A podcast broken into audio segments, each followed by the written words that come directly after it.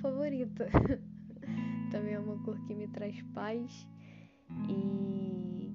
Enfim, existe uma música do Coldplay, que é uma banda, uma das minhas bandas favoritas do mundo inteiro, que se chama Yellow e fala sobre alguém especial que é comparado a cor Yellow, enfim. Existe muita coisa, mas eu acho que eu só gosto muito dessa cor e eu vou falar sobre saúde mental nesse podcast, então, sei lá, o amarelo é realmente uma cor que me traz essa ideia de fica calmo que vai dar tudo certo.